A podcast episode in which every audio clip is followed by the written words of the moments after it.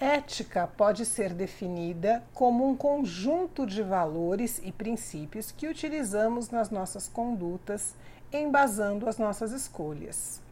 É uma inteligência compartilhada a serviço da convivência, não sendo, portanto, individual nem universal. Não existe ninguém sem ética. O que pode ocorrer são pessoas antiéticas, com ideias contrárias. A ética permeia o querer, o dever e o poder.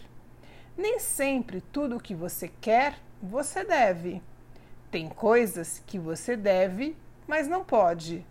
Tem coisas que pode, mas não quer. Qual é a solução para esse dilema? A presença da paz de espírito, que acontece quando o que você quer, você deve e pode. Investigue sempre sua conduta e veja se ela é coerente com seus valores. É ela que determinará resulta os resultados que você terá na sua vida.